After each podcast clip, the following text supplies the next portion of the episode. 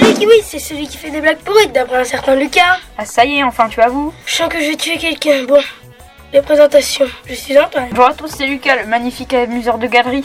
Arrête de faire ton intéressant, s'il te plaît. J'ai juste dit ma phrase d'intro. T'as pas compris On s'en fiche de ta phrase d'intro.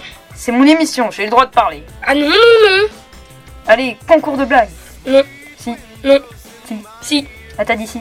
Ah Commence par une blague d'actualité. Comment s'appellent les deux frères qui sont nés le 13 novembre